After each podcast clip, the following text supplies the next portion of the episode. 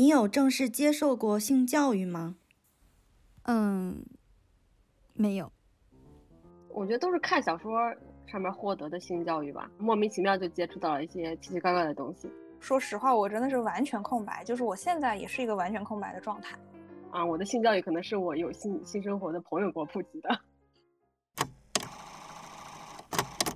你觉得没有接受过性教育这件事有给你带来过什么困扰吗？然后我也不知道如何去进入亲密关系，不了解这方面的东西，所以导致我不是太会和异性相处。生育教育吧，就是关于你生产到底会遇见什么，就是对女女性来说，你生产这个东西对你来说到底意味着什么？你可能会面临的对身体的损害。比如说我，我以前从来没有觉得过说那个重男轻女这种思想是错误的。家里边就是说啊，老的是要儿子去养，然后家里边的财产什么都应该是留给儿子的。然后我以前小的时候真的没觉得这有什么，但现在我就会觉得凭什么呀？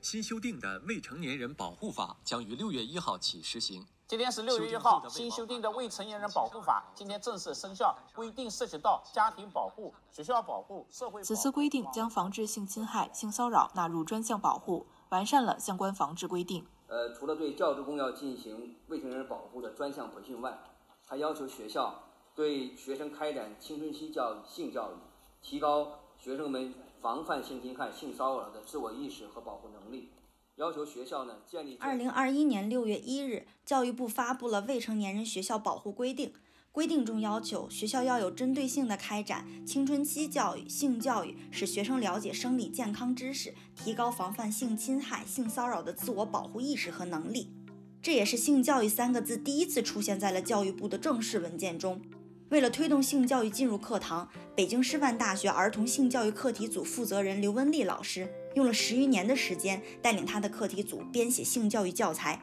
以试点的形式把性教育带入课堂，同时通过各种渠道为教育部和其他相关部门提建议，倡导性教育入法。四月的时候，我还看到刘文丽老师在朋友圈里呼吁大家对未成年人学校保护规定征求意见稿提出意见。建议用性教育代替预防性侵害教育和青春期教育，通过性教育保护所有未成年人。正是性教育三个字，我们似乎用了太长时间，也走了太远的路。作为被放养的一代，在我们的成长过程中，性一直都是一个讳莫如深的话题。我们绝大多数人获取性的知识和信息，都是通过观察身边的人和媒介释放的真伪难辨的信息。关于性的正确认知，几乎像刮乐透一样。并非人人都能获得，但我们每个人却都要面对关于性的各种情境，甚至困境。无商业不生活，欢迎回到《声音杂志》现在进行时第二季，我是本期的客座主播侯俊。我们很幸运地邀请到了刘文丽老师，和我们聊聊那些年被我们误解的性教育，以及关于性的那些困局，我们要怎么解？大家好，我是刘文丽，很高兴有机会。呃，和听众朋友一起来探讨学校性教育啊，包括家庭性教育如何能够帮助孩子健康成长。我们看到课题组推出了一本叫做《真爱生命：小学生性健康教育读物》，想请刘文丽老师为我们介绍一下这个性教育读本包括了哪些内容呢？其实这是一套呃性健康教育的读本，是从小学一年级到六年级。每个年级有两册，包括六个单元。一个是我们讲的人际关系，比如说在家庭处理好家庭关系，在学校呢和同伴的关系、老师的关系，还有像朋友关系。等到后面呢，假如说有恋情的时候啊，怎么样来处理情感上的这样一些内容？呃，还有一个呢，就是生活与技能，在这个板块里呢，我们会教育孩子。呃，如何去沟通、协商、交流、做决策？呃，如何清晰地表达自己的意愿？比如说，有人提出要跟你发生这种性交行为啊，那你是同意还是不同意？这些呢，都是在这个技能当中会讲到的。当然了，和性交行为有关的内容，我们会放到。呃，更高年级段啊，比如说初中的阶段，我们会对孩子呢进行这些方面的教育。还有一个单元呢，就是性别与权利。那在这个单元里，我们主要会涉及到呃如何认识性别，那么性别角色，呃性别表达、性别平等这些内容会在这个单元里讲。另外，在性别平等当中呢，我们也会非常强调，就是尊重人的权利，所有人呢都应该受到尊重。还有一个单元呢，关于身体发育的。那在这个单元里呢，我们会讲到呃生理结构啊，还有功能，呃以及正确的科学名称，特别是生殖器官的科学名称，身体如何去清洁保护，呃如何建立身体尊严，在身体和其他人互动的时候啊，你如何尊重自己的身体，尊重别人的身体，同时呢，清晰的来表达你对你自己身体的界限。还有一个性与健康行为啊，就是你的健康的行为应该是什么样的，包括性行为，这里面我们会讲到，呃，比如说自慰啊，还有这个性行为的反应，还有就是怎么样在性当中啊，来更加客观的、积极的看待性。最后一个单元呢，就是性与生殖健康。那在这个单元里，我们主要是讲怀孕、避孕、预防性传播感染，呃，预防艾滋病。等等，其实内容呢还是非常丰富的。嗯，那当时是怎么一个契机来决定做这样一套儿童性教育读物的呢？呃，实际上我们在做性教育的时候，我的一个非常明确的想法啊，就是我一定要做学校的性教育的课程，就是基于课程的学校性教育。呃，因为从已有的国际研究表明，基于课程的学校性教育，它的效果是最好的。以前呢，我们有一个名称啊，叫青春期教育。嗯，那实际上这个背后，它指代的是性教育。另外呢，它也 强调性教育是从青春期开始的。但是实际上，性教育呢，我们主张它从儿童出生就已经开始了。他的性发展是从出生就开始，所以我们的性教育呢，应该伴随他的性的发展。那从一个人出生到死亡，其实我认为性教育它是一个终身的教育。但是在这个终身的教育过程当中，我认为，呃，零岁到十八岁之间啊，是一个非常重要的奠基时期。那我认为一个人一生十八岁之前的。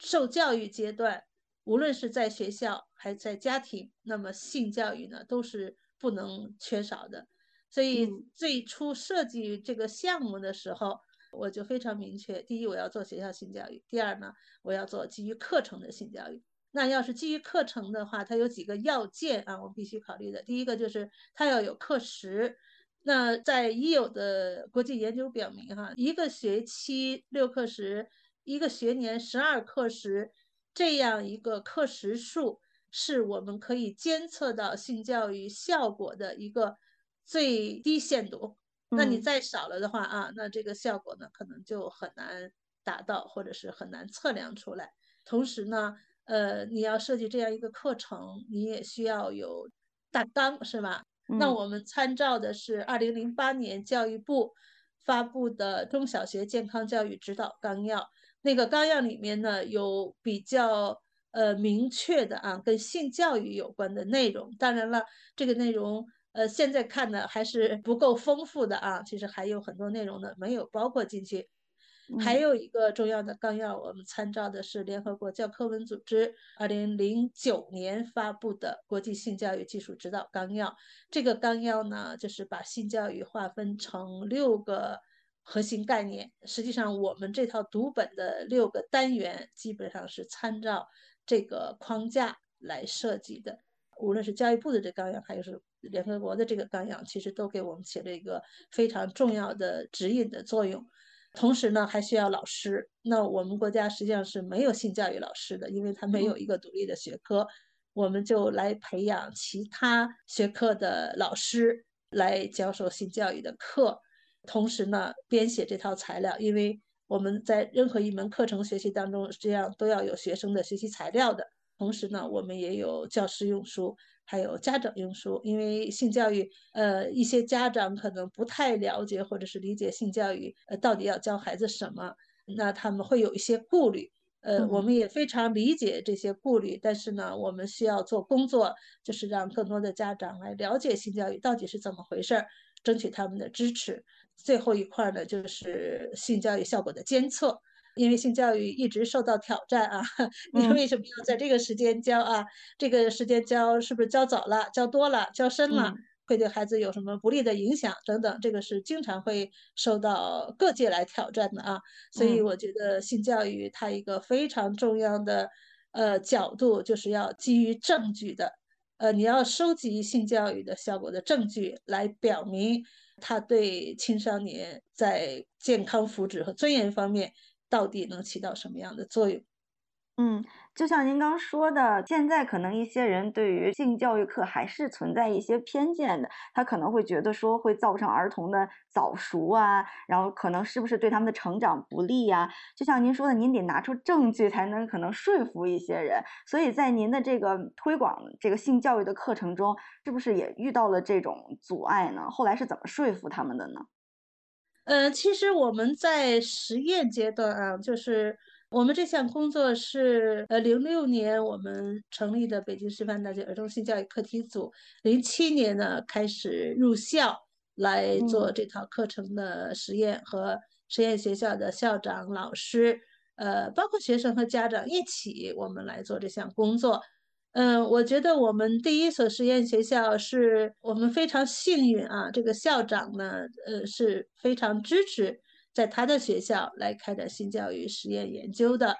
因为有校长支持嘛，所以他对于派哪些老师来参加我们的这个教师培训，由这些教师承担教学任务，他是有非常明确的规定，而且有支持。同时呢，我们对家长也做了大量的培训。当然了，开始的确是有些他不太清楚啊，你性教育到底讲的是什么？因为我们是从一年级开始做的他说我的孩子才一年级，是不是太早？那我们其实在这个当中呢，也了解家长认为的性教育是什么。那他们就是认为是生孩子的这个教育啊，那他觉得生孩子这件事儿应该是等人了结婚之后才会嗯去考虑的，怎么会在小学里就就讲这个内容？那我们在培训当中呢，会告诉家长，我们性教育它有非常丰富的内容，关系到孩子的这个呃身体成长、心理健康，还有情感的表达和学习，呃，还有人际关系怎么去处理。所以这个呢，家长听了以后觉得，哎，这个内容挺好啊，那应该对我的孩子有帮助。呃，那关于性的一些话题呢，我们的确在家里也不好意思开口跟孩子讲。那如果学校老师帮我们来 完成这样一个任务的话，那我们也觉得是一件非常好的事儿。其实一直到现在，这所学校仍然是以校本课程的形式来开展性教育。这十几年的过程当中啊，的确是得到了老师、家长的大力支持，呃，是没有家长站出来反对的。呃，当然了，在二零一七年，呃，就是网上广泛的讨论我们这套读本的时候，呃，我们听到有不同的声音。呃，嗯那我觉得这个其实 也很正常啊，因为对性教育有不同的看法是非常正常的。呃，如果我们能在一个公开的场域下去真诚的去讨论啊，本着这个学术交流和充分表达想法和意见的呃这样一个前提下，我们来讨论呃什么时候对孩子开展性教育，什么样的内容是合适的。那我觉得这种讨论呢是非常有益的。嗯，就像您刚说的，对孩子进行性教育之前，可能要先说服他们的家长，甚至对家长还要进行一些所谓培训之类的这样的一个过程。我会有一个担心说，我们需要先给家长培训，然后再来就是学校和家庭一起来对孩子进行一个比较完整的性教育。嗯，但是这个事情会不会如果一旦就是铺设的很广，就不太容易实现了呢？因为可能很多家长他平时比较忙，或者不太有精力参与这种培训啊之类的，这种情况要怎么解决呢？呃，实际上这个是一个事情发展的不同阶段。我刚才谈到呢，是我们这套课程在研发阶段，呃，我们嗯去动员家长、培训家长，让他们对性教育有更多的了解、理解和支持。几年下来以后呢，这个学校，比如这一届孩子的家长，他觉得这个性教育对他的孩子很有帮助。嗯，那他会同其他的孩子，比如下一届的家长来交流这个话题。所以我们在家长培训的时候，有时候我们会请已经他的孩子已经在这个学校接受几年的性教育了，然后他来现身说法。呃，在这个家长培训会上呢，来进行交流，包括我们组织的一些其他的呃学术研讨会和呃就是性教育的经验分享会上，都会请家长来，以他们亲身经历来分享他们的家庭生活的这种经验和孩子一起互动的这种良好的感觉。这是我们在研究阶段啊，呃做的一项工作。当这个性教育要在更大范围内去推广的时候，的确我们无法做到那么高密度的对家长的培训。那我们现实社会当中就发生过，比如说这个学校开展性教育了，那有一个家长站出来反对，或者是有不同的声音，呃，比如他向上级部门去反映，那可能上级部门就会让这个学校停止这个性教育。但是呢，现实当中的确是会经常发生这种情况，所以它跟性教育跟其他的学科，呃，你要说有什么不同啊？我觉得这可能也是一个不同。你比如说我们在开，呃，语文课、数学课的时候，可能很少有家长来质疑学校说：“哎，你怎么这么早给我孩子做这种数学题呀？这种数学题是不是做的太早了、太深了，让我的孩子认知能力受影响了？”他不太会去挑战 所谓那个尺度在哪啊？但是性教育呢，被挑战的这个机会是大大存在的。如果出现这种情况，我们要怎么办？那作为教育主管部门，你的做法其实就变得非常重要了。你是觉得，呃，性教育它本来就是应该在学校开展的一个教育内容，是吧？那如果家长有不同的意见，我们是不是要去努力说服家长，或者是给家长一些支持，让他改变这样一种态度，而不是说一有人来提出不同的意见，你就要把学校的课给停下来？那我觉得这个是我们未来学校开展性教育的时候，教育行政管理部门应该去非常重要的去考虑的一个做法。嗯。您刚说的这一点，可能就是我们可能未来性教育面临的一些挑战。但是还有一种情况，就是就像我是九零后，我自己上学的时候，其实是没有正式的接受过专门的性教育的。就我们这一代人里面，可能有很多人自己的两性方面的认知，其实都是通过自己的经验或者别人的经验学习到的。虽然我们可能现在已经成年了，但其实在性方面的认知并不一定完整，甚至不一定正确。所以我会担心说，我们这一代人可能有一些不太正确的观点，会不会潜移默化的再影响我们的下一代？就是可能我们愿意我们的下一代去接受比较良好的性教育，但是我们自己的观点就是在与学校打配合的这个过程中做不到，就是起到一个比较好的作用。嗯，您觉得就是这种情况应该怎么处理比较好呢？我认为你说的这个现象啊，它的确是存在的。就是我们一代一代人在自己基础教育阶段是没有机会接受性教育的，所以你指望他能够对性教育有多么全面的认知，或者是对性有非常完整的这种认知上的建构啊，我觉得这个也不太现实。但是呢，人是他是一个终身学习者，就是他在基础教育阶段没有学到的东西，他在自己比如作为父母了，那他。遇到要教育孩子的这样一个需求的时候，他是需要自己去学习的，所以这个是我们极力主张把性教育纳入义务教育课程体系。后来我们又主张把性教育纳入基础教育课程体系，原因就在这儿，就是我们可以通过一代一代人的努力，十几代人的努力啊，当这些孩子成长起来做父母的时候。他们就能够以积极的态度来对待性和对待性教育，这是我们在现阶段我觉得可以努力去去做的一件事儿。嗯嗯，我有一个好奇，就是可能我们现在小孩子他可能童言无忌，但是我有听到过有一个小朋友说说那个女生就是要做饭呀，女生就是要做家务呀。然后包括一些可能少年儿童的性犯罪案例里面，很多犯了错误的孩子，他可能并没有意识到说这个东西是违法的，但是他的行为本身可能意味着他确实已经开始认识到两性的差异，还有一些两性之间的关系，他已经有这种认知了。所以说，我是很好奇，小孩子的这种性的意识，还有性别的意识，他是天生的吗？还是说是后天他可能会去模仿，然后包括还有大环境的影响之类的？嗯，孩子对于性的认知和性别的认知呢，它是随着他就是年龄的增长。比如说，我们在做幼儿园性教育的时候啊，会发现，呃，接近三岁的孩子。呃，他开始知道自己是男孩和女孩，见了这个老年的男性啊，他会叫爷爷；那老年的女性呢，他会叫奶奶。其实他这个就是在他的生活环境当中，他的生活经验当中，他从周围接受到的各种信息刺激当中，在他这个认知水平上，人呢是分成男的和女的。那么这个时候呢，他的这种性别意识呢，就慢慢在形成。那后面对于说男孩要做什么，女孩要做什么，这些都不是天生的，这个都是我们这个社会啊，包括孩子的父母，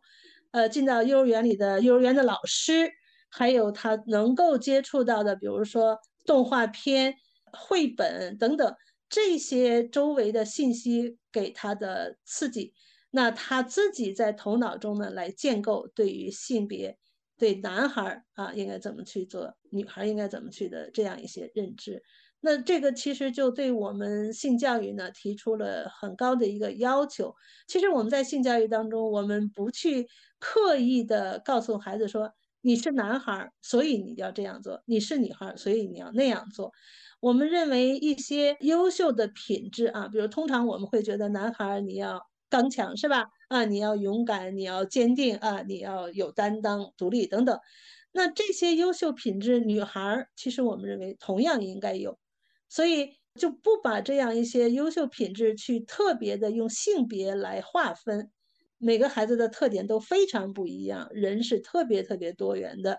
呃，你不能拿同样一个标准来要求这个群体当中的所有的人都是那样一个标准。这个呢，实际上它是不利于呃孩子的发展的。呃，我们可以注意到这几个月，就是围绕着培养男孩子阳刚之气、警惕伪娘化这些是就是议题，已经讨论了好几轮，甚至已经有的学校开始付诸实践了。嗯，我看到深圳的一所学校，他们的方法好像是加强男孩子的体能训练，然后女孩子就是上一些技能性的课程，比如说手工啊、插花呀之类的。其实很多人不同意这种源于性别刻板印象的区别对待，但是也有声音说，现在男孩子太柔弱了，需要加强引导，让他们更加男子汉一点。我会担心说，如果按照这样的趋势去教育孩子的话，会不会造成他们这一代人更强烈的那种性别歧视啊？如果你强化这个性别刻板印象的话，它会有可能加剧。基于性别的歧视和欺凌，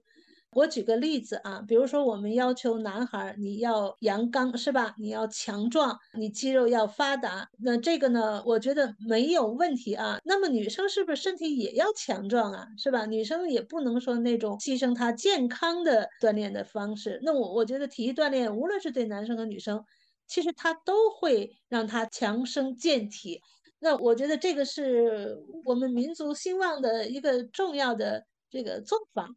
所以我觉得体育锻炼增强人的体质，这个不应该分性别的。另外一点呢，的确男生当中他有些不是那么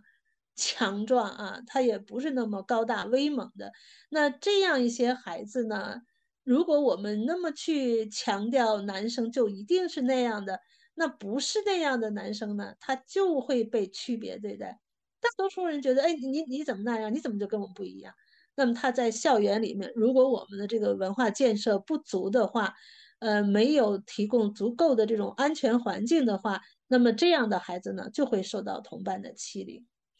所以我是觉得，无论是什么样的课程啊，他都不需要去单独的用性别来划分。就像我们过去很长一段时间，包括现在也是有一种做法，性教育一定要给他分开男女生来上课，好像男生就不应该知道女生的这种生理结构和特点，也不该知道女生来月经这件事儿。那女生也不该知道男生的生理特点，也不该知道男生有这个遗精这件事儿。那我觉得都都是关于人体的科学知识，都需要相互去了解，你才有机会让孩子知道怎么去相互尊重。我觉得学校的一些课程里面，特别是在义务教育阶段，我们开设的这个课程里面是不需要去划分男女生的。当然有一些课外班儿啊，孩子他自己他的确就喜欢某一项运动，或是某一项技能。那我觉得家长你可以尊重孩子的选择，那你就了解孩子他的需求是什么。所以很多需求不是说只有男孩才有的，那么女孩同样有。我们是从儿童发展的这个角度来支持每一个孩子都能够去有足够大的空间健康成长。嗯，就是我之前还看到了那个北京十六岁男生被校园霸凌的事情。就感觉非常的心疼，就眼下好像关于性别，然后关于取向的选择似乎变得更加多元了，但是总感觉矛盾也越来越激化了。所以说，我们应该怎么跟孩子来讲性别也好，取向也好，这件事情是可以选择的呢？因为之前我跟不少人聊过，说如果你的孩子做出了。可能和大多数人不太一样的选择，你会怎么办？很多人都跟我讲，他们会选择支持孩子，但与此同时，他们非常担心，他们很怕孩子做了这样的选择之后会被伤害到，就比如世俗偏见之类的。所以说，我们应该如何引导孩子在直面自己的同时，少受到一些伤害呢？呃，那实际上在我们性教育当中啊，我们讲的性别平等，在这个大的概念里面，它不仅仅是在讲男女平等这件事儿。它还在讲多元性别、多元性倾向的平等。那比如说，从性别来说，呃，我们传统意义上可能给它划分成男性和女性，对吧？但是呢，还有兼性人的存在，那这个是天生的。还有呢，就是从他后天在他的社会化过程当中，一个人从心理上是不是？认同他出生时的那个被指派的性别。所谓被指派的性别，就是通常我们一个婴儿出生了，会根据他的外生殖器官，呃，由医生和家长来判断这个孩子是男孩还是女孩，是吧？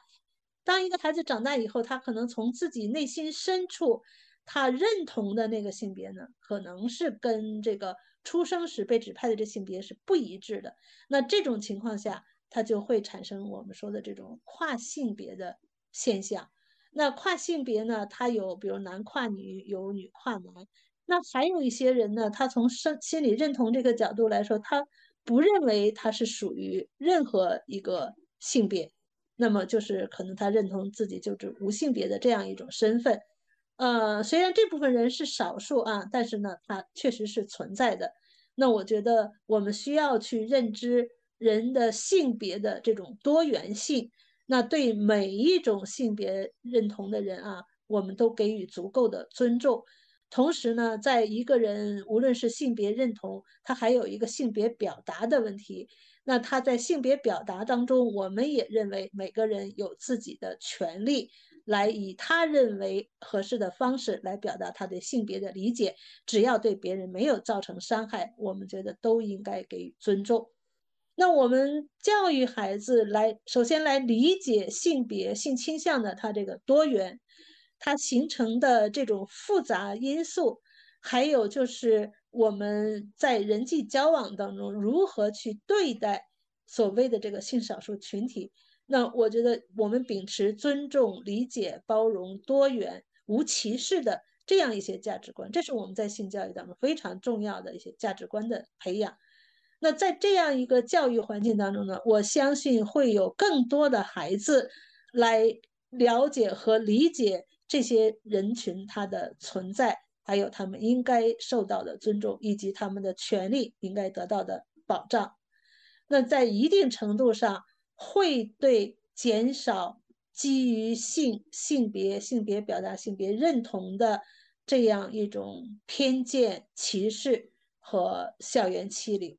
从我们已有的研究看，包括我们看到的国内、国外的研究，还有我们课题组自己做的研究，呃，基于性别、性别表达还有性倾向的这个校园欺凌，其实还是比较严重的，而且它还有一个特点，就是它不可见。不可见是因为性这个东西在我们这个文化当中一直是。呃，是羞耻的事情，是不可以拿到台面是去说的事情。那么，如果孩子因为这些原因他受到歧视和欺凌的话，他很难开口去求助。所以，可能我们一些老师或者是家长觉得我们没有这种问题呀，我孩子没有遇到过这种情况啊。不是说他实实在在没有，而是说我们可能没有看到，或者是孩子他们没有跟我们讲。那么，直到这些事情变得非常严重了，像比如十六岁这个孩子啊，发生的这种校园欺凌的事件，就是他，比如说已经到了这么严重的一个抑郁的程度了，那他去求助了，他通过一些途径，然后把这件事情披露出来了啊，我们才看到哦，原来还是有这样的事情发生的。那么，这种类型的校园欺凌对于青少年的。这个身心健康实际上是有非常严重的影响，所以其实我们为什么特别警惕啊？就是那种强化性别刻板印象，来强化性别他的男性要怎么样啊，女性要怎么样，甚至用伪娘这样一些称呼啊，或者是女性化的这样一些提法来贬低另外一个性别。那么这这个当中受到伤害的不仅仅是女性，也有男性。所以，我们从青少年身心健康的这个角度来说，保护每一个儿童的身心健康，我们都需要建立一个尊重、多元、包容的这样一个文化环境，来保证孩子的身心健康。嗯。就像您刚说到的，可能在我们的文化里面，性这个话题还是一个比较讳莫如深的东西，就可能不太好讲得出口吧。我很想了解一下，如果说可能孩子们他遇到了一些这方面的困惑，但是他可能不太好讲出口，所以我们作为成年人或者家长或者社会上的一些成人，我们应该怎么样去帮助他们了解他们的需要呢？那我觉得教育在这个当中会起到非常重要的作用。我就是觉得让性可视化、可见化、可谈啊。那在哪儿能谈呢？在学校的课堂上可以谈，在家里可以和父母谈。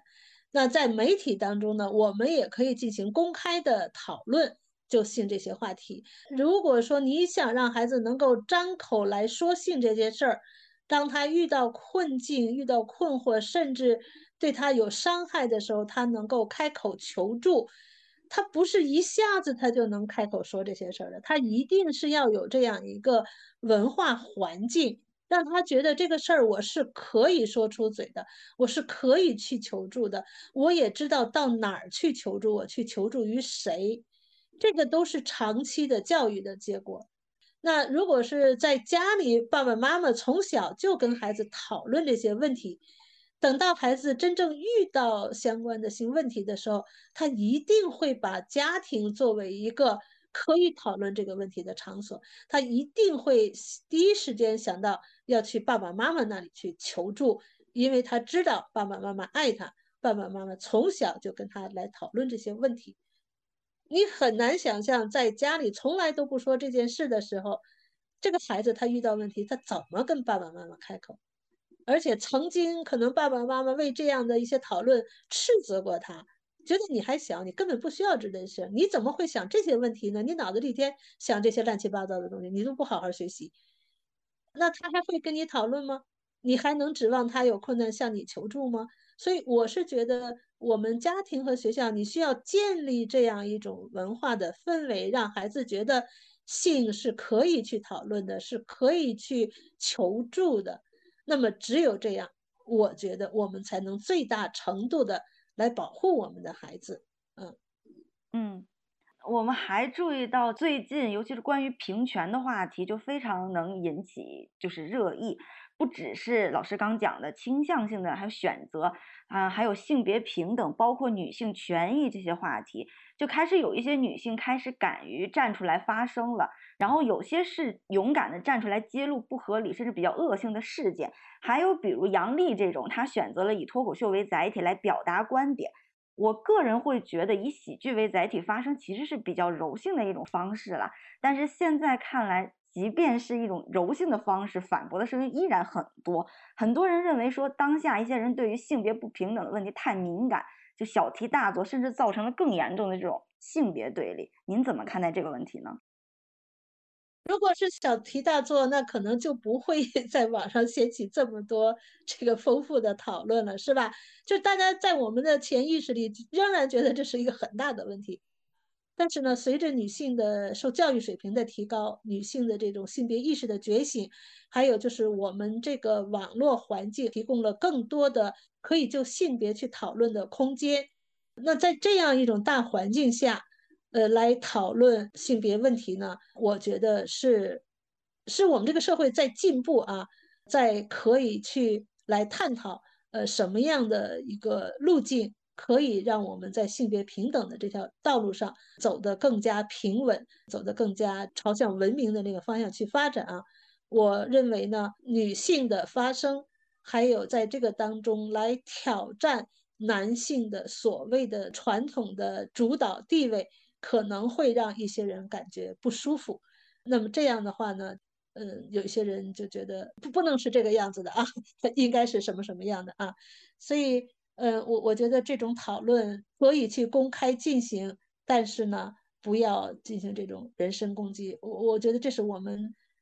在朝向性别平等的道路上前进当中遇到的困难和挑战。我们需要共同想办法来改善我们这个讨论的环境，让大家能够更加理性的、更加尊重各方的，呃，来去。探讨我们怎么去做，才能够更加让一个社会，呃，朝着这个性别平等的路上去走。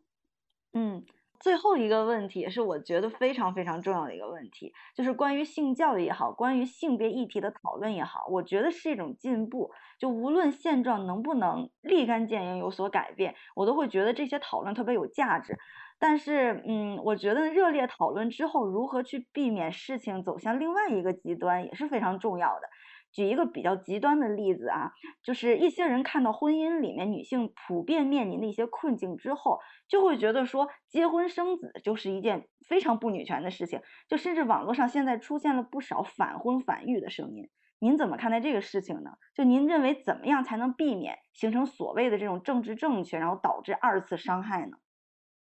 呃，我觉得关于。婚姻这件事儿，还有养育子女，其实是我们性教育当中的非常重要的内容。那我就在反思，我们在整个基础教育阶段，没有任何一个课程来教育孩子怎么去看待婚姻，怎么去看待养育子女这件事儿。